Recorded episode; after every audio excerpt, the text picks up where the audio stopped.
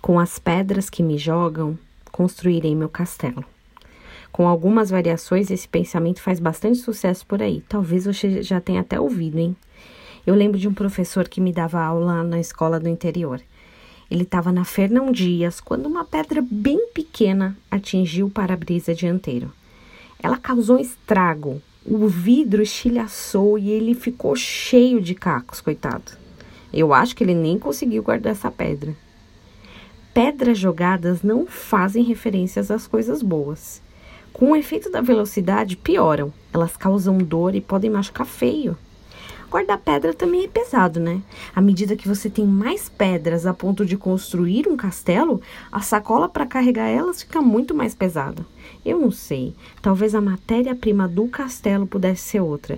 E não vivendo aqui no maravilhoso mundo da fantasia, nem só de coisas boas são feitos nossos castelos. Mas que a base, a pedra fundamental não seja tristeza, remorso, rancor ou raiva.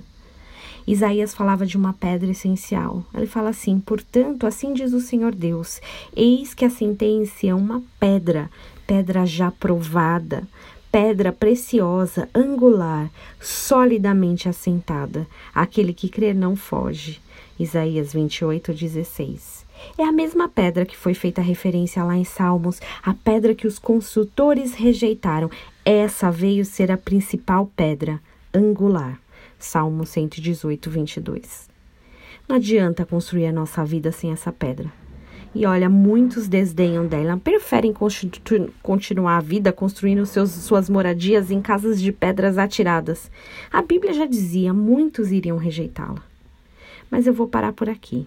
Eu vou dar uma olhada aqui no meu castelo. Talvez eu tenha ainda uma outra pedrinha que não é a base certa para construção. E você?